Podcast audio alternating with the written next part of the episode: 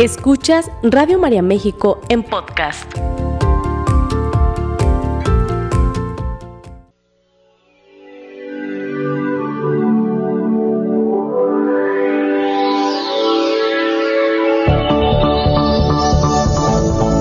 El alimento es la base de la vida.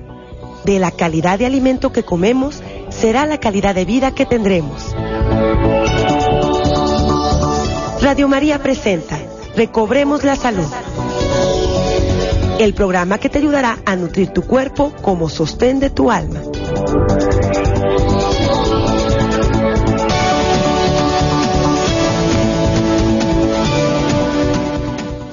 ¿Qué tal? Muy buenos días. ¿Cómo están? Bienvenidos a una emisión más de Recobremos la Salud aquí por Radio María. Soy su amiga la licenciada Cristi de Orendain.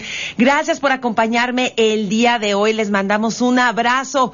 Hoy, último miércoles del mes de agosto de 2023. Ahora sí que ya pasamos, ahora sí, la primera mitad de este año. Que bueno, ¿cómo, cómo les ha ido? Si ahorita hacemos una balanza, si hacemos una introspección, si revisamos los, los, ahora sí que los meses anteriores, ¿cómo nos ha ido en este año?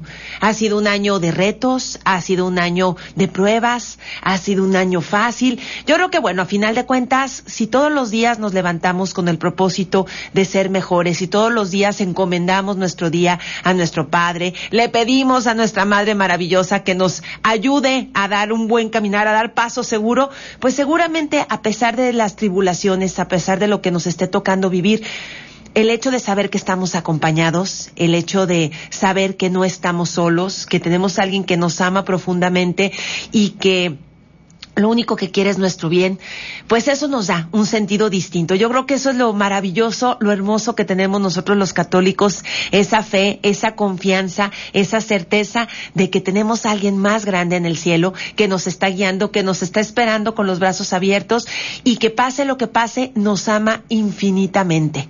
Seamos como seamos, con nuestras equivocaciones, con nuestros errores, Él nos ama tal y como somos. Así que bueno, demos gracias porque el día de hoy tenemos una oportunidad más, un día más, para hacer las cosas un poquito mejor que ayer. ¿Qué te parece?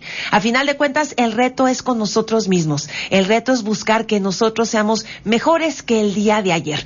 Para eso necesitamos reflexionar, por eso mi invitación, ya va a empezar el mes de septiembre, el mes nueve, el mes patrio. Este, ya nos vamos a poner muy mexicanos todos, pero acuérdense que no solo se trata de gritar como locos viva México, sino también y ponernos banderas en la, en la cara y en el coche y en la, y en la casa, sino se trata realmente de amar este país, tomar conciencia de lo que podemos hacer como mexicanos para tener un país mejor. ¿Qué, semillita podemos poner? ¿Qué podemos hacer si vemos injusticias, si vemos que las cosas no están bien? Pues participar, tratar de verdad de que este México sea grande, pero para eso tenemos que reflexionar, para eso tenemos que ponernos a pensar. El día de ayer, mmm, que a lo mejor algo me falló, algo no lo hice muy bien. Bueno, pues voy, voy a tratar de hacerlo un poquito mejor. Gracias por acompañarnos y les recordamos que ya se acerca cada vez más cerquita este Congreso Nacional. La fe se concibe al escuchar. Este próximo 24 de septiembre en el Santuario de los Mártires, ahí vamos a tener una cita con Radio María y estos cuatro maravillosos sacerdotes que vienen de España, de México, de Colombia cuatro hombres realmente muy santos que seguramente por ahí van a tener esa, esa forma de tocar nuestro corazón, van a darnos esas palabras que a veces necesitamos escuchar para precisamente retornar al buen camino, para darle un poquito más de sentido a nuestro paso por este mundo y sobre todo para recordarnos esto, que somos hijos amadísimos del Señor y que por lo mismo necesitamos fortalecer nuestra fe. Y precisamente es en estos congresos donde nosotros podemos llegar a fortalecer esa fe. No se te olvide si tienes alguna duda, si por ahí no has comprado tu boleto, no esperes más. Te recordamos que en el Grupo Cristina Orendaina tenemos boletos a la venta pero recuerda que en toda la ciudad hay diferentes puntos donde se están vendiendo estos boletos. La verdad es que el costo es sumamente accesible y básicamente si lo que necesitas es más información para conseguir tu boleto, cómo pagarlo, cómo conseguirlo, recuerda, puedes llamarnos a partir de este momento. Están nuestras amigas voluntarias en el, ahora sí que en el centro telefónico, en el teléfono 33 67 10 00, te repito, 33 67 10 00, o también nos puedes mandar un mensaje de texto a nuestro WhatsApp 33 34 50 15 96 te lo repito, 33 34 50 15 96 para que puedas tener acceso a estos boletos para que puedas tener acceso a este congreso maravilloso que seguramente a todos nos va a fortalecer muchísimo. Y bueno, pues ahorita que estamos terminando el mes de agosto y que se viene el mes patrio, te voy a tocar un tema que de hecho es eh, un tema que a mí se me hace muy importante tocarlo por la prevalencia que ya lo estamos viendo en muchas personas, inclusive en niños, y que mucho eh, yo diría en demasía, tiene que ver con malos hábitos. Hoy te voy a hablar del hígado graso, así que te invito a que te quedes conmigo porque vamos a hablar de cómo esta enfermedad, porque pues tristemente si ya, ya es una patología, está cada vez presentándose en edades más tempranas. Y la verdad es que, bueno, a menos de que sea, digo, el hígado graso se puede presentar, o lo como se llama el hígado graso alcohólico, que es cuando, bueno, cuando definitivamente y tristemente se nos, o como dicen por ahí, se nos pasan las cucharas y entonces eh, personas que toman alcohol de más, porque bueno, el alcohol en una reunión social, de repente con moderación, una copita, una cervecita y pararle de contar. Podríamos decir que no es malo, pero pues tristemente Muchas veces la puerta falsa es el alcohol y bueno, esto va dañando este órgano maravilloso, el hígado, que realmente no sé si alguna vez te has puesto a pensar todo lo que hace tu hígado por ti, ¿sí? El hígado cumple con más de 500 funciones dentro de nuestro cuerpo, por eso es un órgano que, fíjense, además, como el cerebro, es un órgano que tiene la capacidad de regeneración. El problema es que es un órgano tan noble que hasta que no digamos, no, su patología, su enfermedad no ha avanzado lo suficiente como para dar síntomas, uno no se puede dar cuenta de que su hígado se está enfermando. Por eso es que es importante que tratemos a través de nuestros hábitos cotidianos cuidar este órgano tan importante, porque si nosotros no lo tratamos bien, si nosotros no tratamos de desintoxicarlo, es, digamos, pues se va enfermando porque miren, simple y sencillamente, toda la sangre de nuestro cuerpo pasa a través del hígado. Y realmente es el hígado el encargado de filtrar esa sangre que procede del intestino y la depura, o sea, como quien dice, es el filtro al cual entra la sangre y dice, bueno, esto es nutriente, esto es bueno, ok, esto vamos a dejar que siga circulando en tu organismo para que te vaya nutriendo. Pero estos son colorantes, estos son químicos, estos son pesticidas, o sea, estas son sustancias que no podemos mantener en el cuerpo porque si no nos van a enfermar. Y es el hígado entonces el encargado de filtrar, ¿sí? Uno pensaría que son únicamente los riñones, pero no, realmente el primero que hace ese filtrado es el hígado. De hecho, inclusive a través del hígado, cuando pasan muchos de los nutrientes, digamos que se activan a través de, de, su paso por el hígado. O sea, hay varias vitaminas, varios minerales que a través de su, de su paso por el hígado es como se activan y pueden cumplir su función dentro del organismo. Entonces, con eso ya te darás cuenta, imagínate cómo, pues, todo el tiempo nuestra sangre está circulando y todo el tiempo esa sangre está pasando por este maravilloso órgano que lo tenemos, digamos, abajo de las falsas costillas. Ya saben que tenemos nuestras costillas y hay como unas dos costillitas ahí volando que no se pegan al esternón, que es lo que llamamos las falsas costillas. Por ahí abajito del lado derecho es donde se encuentra este órgano que es bastante grandecito, pesa más o menos un kilo, kilo y medio, que su consistencia es más o menos, es una consistencia suave. Eh, eh, hace poquito estuvimos una plática muy interesante con el doctor Juan Orendain, es un gastroenterólogo, y él nos decía que la, que digamos que la, la textura del hígado es como si te tocaras la punta de tu nariz. Si te tocas la punta de tu nariz, tú te vas a dar cuenta que hay una cierta firmeza, sin embargo hay una suavidad. Esa debe ser la textura del hígado, o sea, el hígado. Y es más, quienes han comido hígado, quienes hemos comido hígado, pues es una carne suavecita, antes, obviamente, antes de cocinarla. Esa es la textura que debe de tener un hígado sano y esa, o sea, es esa textura la que permite que los hepatocitos, que son las células que están dentro del hígado, funcionen de forma correcta, que entre la sangre y se haga el filtrado. Además de que produce bilis, acuérdense que la bilis es algo importantísimo porque precisamente bilis o bilirrubina, que seguramente por ahí si alguna vez te has hecho una química sanguínea, se mide la bilirrubina, que básicamente es un es una secreción que hace el hígado para poder asimilar, para poder metabolizar, para poder utilizar básicamente las grasas que nosotros consumimos a través de la alimentación.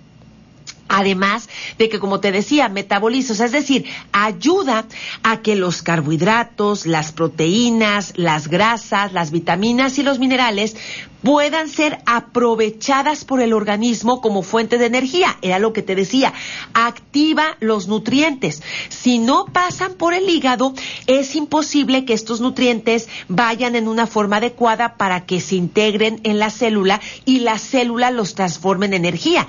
O sea que su paso por el hígado es importantísimo para que nosotros podamos tener energía y podamos poder tener todos los elementos que el cuerpo necesita para funcionar de forma correcta. ¿Sí? Además de que se encarga de convertir los carbohidratos, de convertir las proteínas en grasas cuando es necesario para tener reservas de energía. Que esto es importantísimo. Recuerden que las grasas a final de cuentas son unos nutrientes importantes, son unos nutrientes que son, es un nutriente que nosotros lo reservamos para que en momentos donde no podemos comer, en momentos de inanición, nuestro cuerpo tenga energía suficiente para que podamos sobrevivir. Entonces, como te darás cuenta, el hígado, digo, esto es un gran resumen, pero el hígado cumple más de 500 funciones dentro de nuestro organismo. Como es un órgano tan importante, como te decía, pues es un órgano que tiene una capacidad de regeneración, ¿sí? Pues tú nada más imagínate, y tristemente ahorita ya, como de repente se está presentando la alimentación, que estamos abusando de las cosas enlatadas, de las cosas industrializadas, que de repente, pues inclusive ya compramos todo prehecho, preelaborado, precocido, precocinado, pues tú nada más digo, hay que leer las etiquetas, no, no nos tenemos que ir más lejos y nos vamos a dar cuenta de toda la cantidad de sustancias químicas que estamos agregando a nuestro hígado, toda la cantidad de colorantes que estamos haciendo que, pues ahora sí que se presenten en nuestra, este, digamos, en nuestro organismo y que es el hígado el encargado de deshacerse de ellas. Pero nos podemos dar una idea entonces de por qué pues entonces eh, cuando este hígado empieza a mal funcionar, pues obviamente nos empezamos a intoxicar y empezamos a tener muchos otros problemas de salud. Inclusive hay estudios muy interesantes que hablan como una persona que empieza a tener un hígado graso, que ¿qué es un hígado graso? Que tiene otra forma de decirlo. O sea, el hígado graso digamos que es el término común, pero el término digamos médico es esteatosis hepática, sobre todo no alcohólica. ¿Qué quiere decir? Que una persona que inclusive no consuma ni una gota de alcohol puede presentar hígado graso. Y esto es algo importante que debemos de saber, porque realmente de repente uno dice, no, pues yo no consumo alcohol y no se pone a pensar que este síndrome es caracterizado por depósitos de grasa en los hepatocitos. Es decir, que por los excesos de grasa que a lo mejor se están manejando dentro del organismo, entonces estos hepatocitos, las células del hígado, que son las encargadas de filtrar toda esta sangre, de alguna manera, pues se empiezan a ensuciar. Y esta, esta, esta esteatosis, es decir, esta concentración de grasa en estas células, lleva a una inflamación del hígado que esta inflamación, si no se trata de forma oportuna y de forma correcta, puede ir llevando a una fibrosis. ¿Qué quiere decir fibrosis? Quiere decir que esta inflamación crónica que no se trata de forma adecuada, que no le permite al hígado, como que no se toman las decisiones adecuadas a través de los hábitos alimenticios, ¿sí? Eh, digamos que va haciendo que estas células se vayan y que el hígado se vaya acartonando. O sea, es decir, que esta textura suavecita que debe de tener el hígado se va haciendo cada vez más dura, se va engrosando y entonces la textura del hígado de pasar de ser como la punta de la nariz, hagan de cuenta que pasa a ser como la, el codo tóquense el codo y se van a dar cuenta que es duro, que es rugoso. Bueno, pues precisamente, ¿qué quiere decir? ¿Qué quiere decir fibrosis? Quiere decir que este hígado se empieza a endurecer. Y tristemente, cuando esto le va sucediendo a nuestro hígado, eh, su capacidad de filtración, su eficacia para activar los nutrientes se va perdiendo. Entonces, tú nada más imagínate que cuando tu hígado empieza a cartonarse, pues tristemente la sangre se empieza a ensuciar, nuestro cuerpo se empieza a intoxicar, nos empezamos a llenar de grasas de más, no logramos sacar todos estos colorantes y todos estos aditivos químicos de nuestro organismo. Y esto va generando que inclusive nuestras venas, nuestras arterias se vayan ensuciando. Y entonces como te decía, hay una relación muy directa entre tener hígado graso y problemas cardiovasculares. ¿Por qué?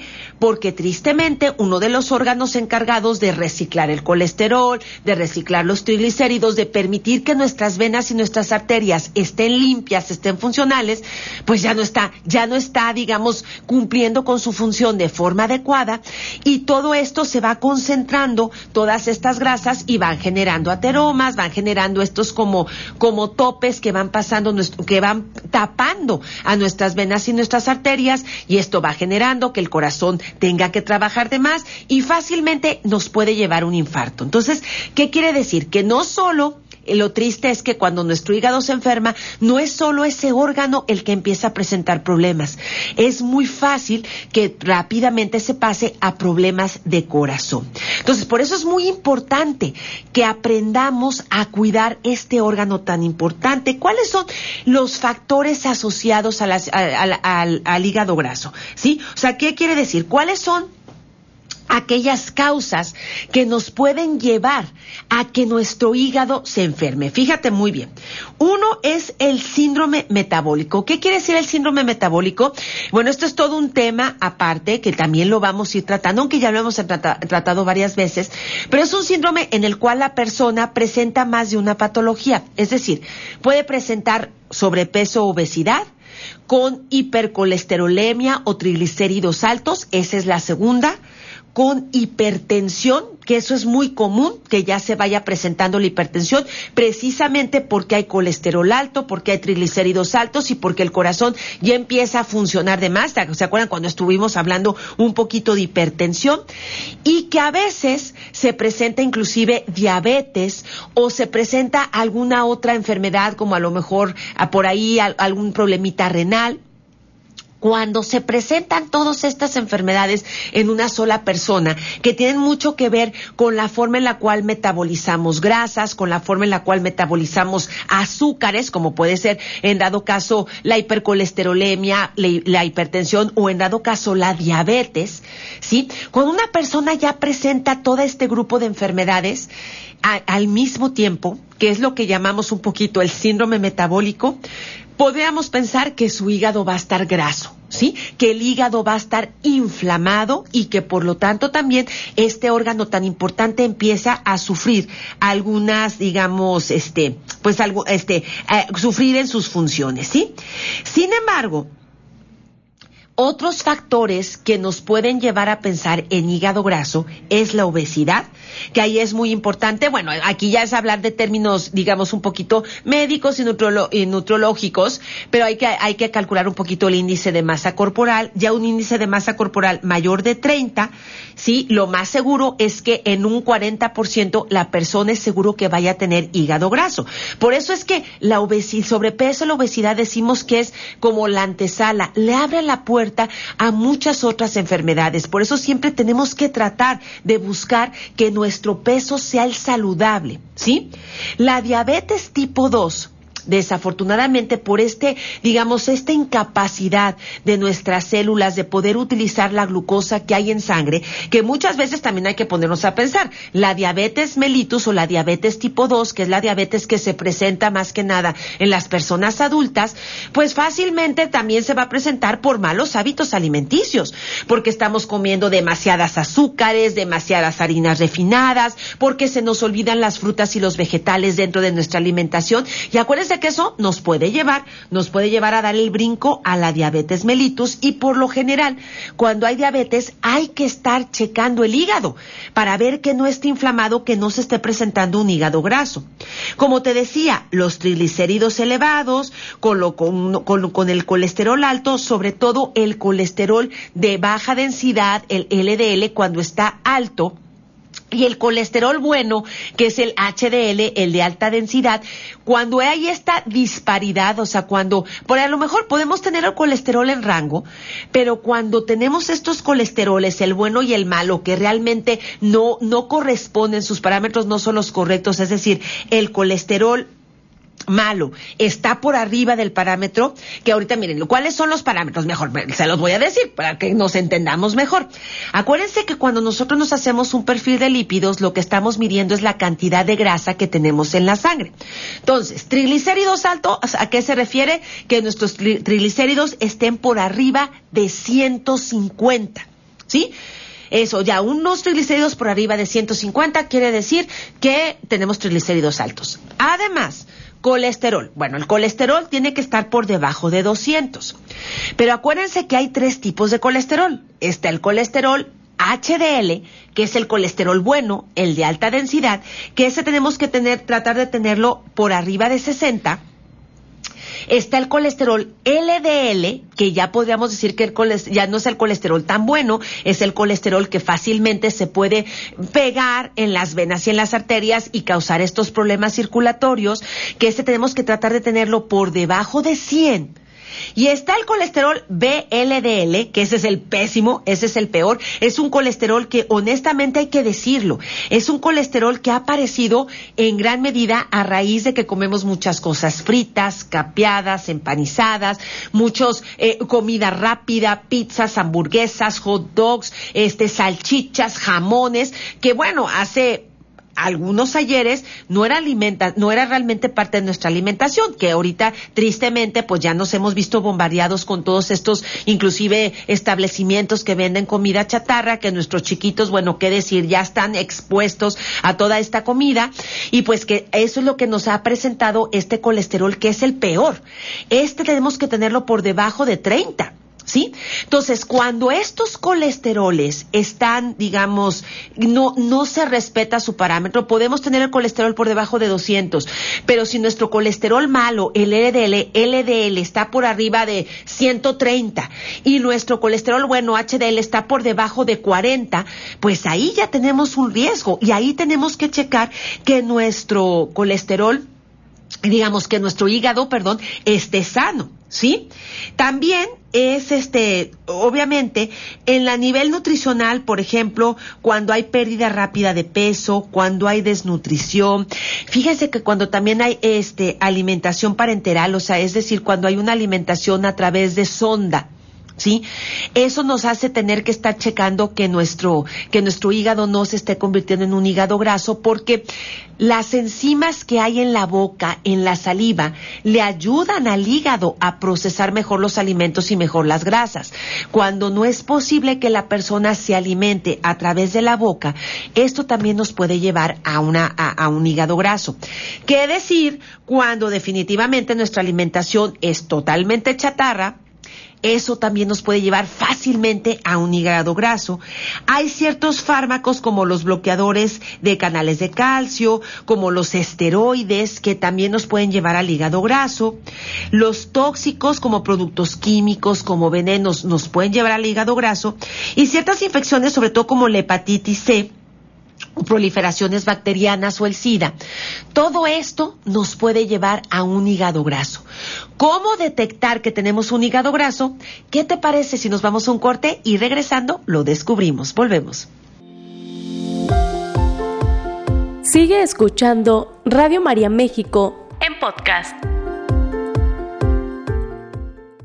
Pues estamos de regreso hablando del hígado. Gracias, gracias por acompañarme. Estoy aquí un poquito leyendo todas sus preguntas. Y sí, precisamente, ¿qué estudios podemos realizarnos para saber cómo se encuentra nuestro hígado? Bueno, lo primero que yo les podría decir es hacerse una química sanguínea, donde por lo menos podamos tener una idea. Acuérdense que la química sanguínea es la que mide precisamente todos los elementos que están circulando en la sangre.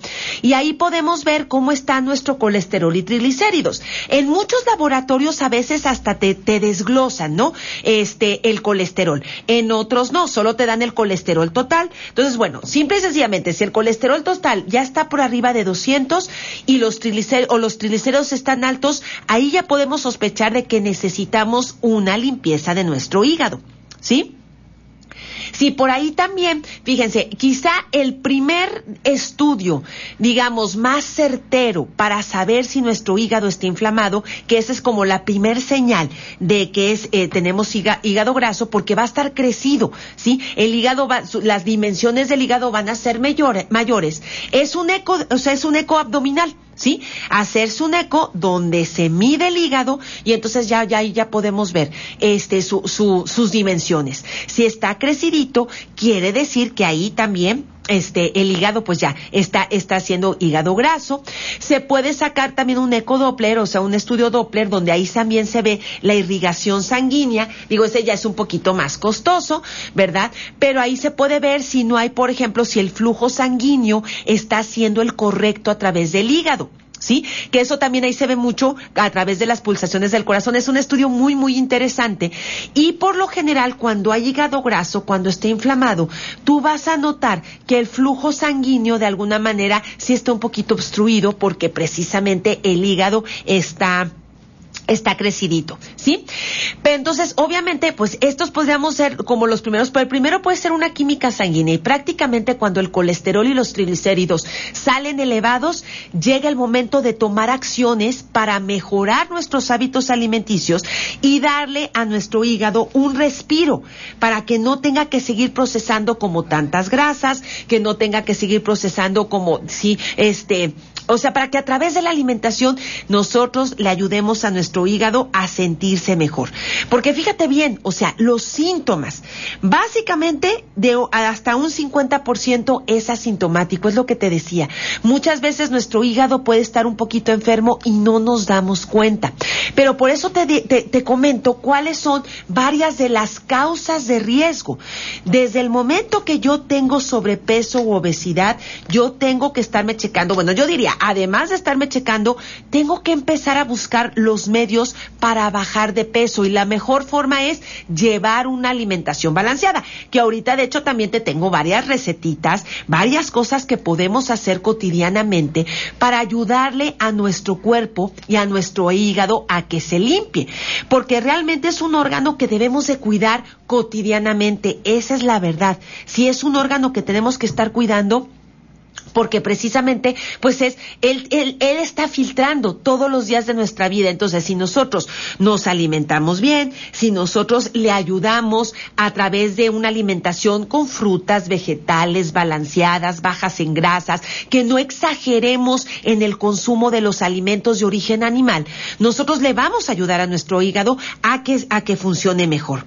Quizá uno de los principales síntomas de hígado graso, que ojo, es un síntoma de casi todas las enfermedades, por eso te digo que a veces no nos damos cuenta, es la fatiga. Una persona que tiene un hígado graso, que tiene un hígado que no está filtrando bien, va a ser una persona que realmente se va a hacer siempre, se va a sentir siempre muy cansada. El problema, y para que no se me asusten, o sea, no quiere decir, ¿sí? Este, no quiere decir que porque estoy cansado mi hígado ya está, ya está enfermo. No. Pero siempre que hay una fatiga crónica, es decir, siempre que empezamos a presentar cuadros de fatiga anormales, porque acuérdense que, por ejemplo, si ayer en la noche no durmieron bien, pues obviamente hoy van a amanecer fatigados y hay que darle al cuerpo la chance de, de recuperarse. Pero la idea es que si duermes mejor, te alimentas bien, te hidratas bien, esa fatiga va a pasar. ¿Sí? Pero si, puede, si me dices, no es que sabes que ya tengo tres meses constantemente fatigado, fatigada, que sí se está convirtiendo en un problema porque no me deja hacer mis actividades diarias, entonces ahí sí hay que checar qué está pasando. Y por eso, pues un chequeo general, yo les podría decir, desde una biometremática para checar cómo están los glóbulos rojos, glóbulos blancos, para ver, porque de la fatiga también se presenta mucho, por ejemplo, en la anemia, ¿sí? Este, entonces, y la anemia, pues realmente no tiene nada que ver con el hígado, vamos a decirlo así, ¿sí? Pero también hacernos una química sanguínea para podernos checar cómo están los otros elementos en la sangre y con eso ya nos podemos dar una idea general de si por ahí hay alguna enfermedad. Entonces, si hay una fatiga muy grande, pues yo te diría, por lo menos estos dos análisis de sangre, biometría hemática y química sanguínea puede ser la más sencilla, nos puede dar una idea. Ya de dependiendo de lo que nos dicen estos estudios, entonces ya podemos tomar decisiones si es necesario hacer estudios más profundos como para tratar de detectar si hay alguna patología o algo está sucediendo por ahí, ¿sí? Molestias en la región del hígado, fíjense que esa también se pueden presentar. Nada más que esto se presenta a veces de un 20 a un 30% de los pacientes. O sea, estas que de repente empieza a ver como dolorcitos, como te digo, por debajo de las últimas costillas del lado derecho. ¿Sí? Puede haber dolorcito, de repente puede haber molestias. Eso también nos puede estar indicando que el hígado está inflamado. De hecho, cuando hay un hígado graso que ya se está como pronunciando más, cuando tú haces la palpación, sí logras tocar el hígado y sentir como una masita, o sea, como un bultito que está, que está suavecito, ¿sí? O sea, porque ya, o sea, el problema es que aquí con el hígado graso, si no se trata, el hígado, como te digo, se va acartonando y termina en una cirrosis. ¿Qué quiere decir cirrosis? Quiere decir que el hígado se hizo duro, se hizo como una piedra. Y tristemente, cuando ya el hígado llega a ser duro como una piedra, tú lo, tú lo logras palpar y ya sientes una cosa dura. Cuando hay hígado graso, sobre todo cuando el hígado realmente está inflamado, que no siempre pasa, sobre todo en los primeros estadios, realmente tú puedes palpar y no puedes sentir el hígado. Y entonces ahí por eso sí es importante checar cómo están el colesterol, cómo están los triglicéridos o hacer el eco, ¿sí? Cuando ya está un poco más inflamado es cuando de repente la palpación sí lo puedes sentir y vas a sentir una masa, pero la vas a seguir sintiendo suavecita. Sí, más o menos como la punta de la nariz, pero un poquito inflamada. El problema es cuando, eh, cuando todavía tu hígado está, es hígado graso, con buena alimentación, con un buen tratamiento, podemos revertir, eso es lo importante, podemos revertir esa situación. Pero cuando ya ese hígado se acartona, cuando ya ese hígado se hace duro, cuando ya empieza a presentarse una fibrosis más acentuada, que ya está cayendo en cirrosis, entonces ahí tristemente es cuando ya no se puede echar la situación para atrás, ya no se puede revertir, ¿sí? Por eso es muy importante estarnos checando este hígado. Otros criterios de diagnóstico es la obesidad abdominal. ¿Por qué creen que, se acuerdan que hablamos de cómo, cómo eliminar la pancita? ¿Por qué creen que es tan importante evitar el abdomen abultado. El hecho de que haya obesidad abdominal, que tengamos pancita, como lo decimos comúnmente, puede ser otro factor que nos puede indicar que puede haber hígado graso. Que haya hipertensión arterial, entonces tenemos que estar checando no solo el corazón, sino también el hígado y, por supuesto, colesterol y triglicéridos elevados o alteración en los niveles de glucosa. Es decir, cuando ya estamos en prediabetes o en diabetes, el hecho de manejar una mayor cantidad de glucosa en sangre también nos puede llevar realmente a hígado graso. ¿Sí? Entonces, si por ahí, por ejemplo, sale yo tengo diabetes, salgo con colesterol y triglicéridos altos. Si queremos tener ya un diagnóstico un poquito más claro de si hay hígado graso o no, entonces hay que ya irnos a exámenes un poquito más específicos. Entonces ahí sí ya pedimos lo que son las enzimas hepáticas, que estas enzimas hepáticas, déjame te digo, forman parte de la química sanguínea. O sea, tú puedes pedir, si ya tienes la sospecha, si hace mucho que no te checas, sobre todo fíjense una cosa, yo me he dado cuenta que cuando el hígado no está funcionando muy bien, la digestión se vuelve muy complicada. O sea, es decir, eh, pueden ser personas que te, que te dicen, es que parece ser que todo lo que como me cae mal ¿sí? Y no tanto te refieren que hay este inflamación en el estómago o que hay acidez, no, sino como que ya hay malestar general al momento de comer. Entonces, en la química sanguínea tú puedes pedir las que, que también salgan las bilirrubinas, que es una química sanguínea un poquito más extensa, pero que nos va a decir ya de forma más clara cómo está funcionando el hígado. Entonces, puedes pedir que salgan las bilirrubinas, y las enzimas hepáticas, que básicamente son las transaminasas, la fosfatasa alcalina, ¿sí? Y la ferritina elevada y la albúmina, ¿sí? Y entonces de esa manera, si esos parámetros salen alterados, si esos parámetros salen un poco más altos, pues quiere decir, ese ya digamos que es una prueba directa que nos habla de que ese hígado ya está inflamado, ¿sí? De que ese hígado realmente ya estamos presentando un hígado graso. Y entonces lo que hay que hacer es ahora sí que tomar, o sea, ahora sí que manos, manos a la obra, o sea, lo que te necesitamos hacer en dado caso, si ya se presenta, ¿sí? Si ya se presenta este tipo de, de situación donde vemos, no, ya está crecidito, fíjate, las enzimas no están funcionando muy bien, de repente, o sea, por ejemplo, después de una hepatitis puede ser como muy, muy común, ¿no? Que este, que por ahí se presenten a lo mejor algunas, este, algunas enzimas hepáticas que estén alteradas. Quiere decir que es la hepatitis, pues de inflamación del hígado, nada más que aquí es por una cuestión viral. Ahora lo que nosotros tenemos que hacer con el hígado graso es desinflamar nuestro hígado, pero aquí la suerte es que no hay virus. Aquí lo que necesitamos hacer es mejorar nuestros hábitos. ¿sí? Es lo que debemos de hacer, ¿sí? Entonces, por lo mismo, tenemos que ponernos a pensar, bueno, eh, ¿cómo están mis hábitos alimenticios? Yo te podría decir, lo primero, hay que ayudarle al hígado con la alimentación y lo primero que hay que hacer es buscar una alimentación que esté más basada en frutas, en vegetales y en cereales integrales. Yo te puedo decir que eh, nosotros manejamos, por ejemplo, lo que son las desintoxicaciones de hígado, que para nosotros son importantísimas, sobre todo cuando ya se está presentando un cuadro de hígado graso, ¿sí? Y entonces, en este tipo de planes, lo que se hace es básicamente que la alimentación se fundamente en lo que son, eh, que sea, pues básicamente una alimentación tirándole a lo vegano.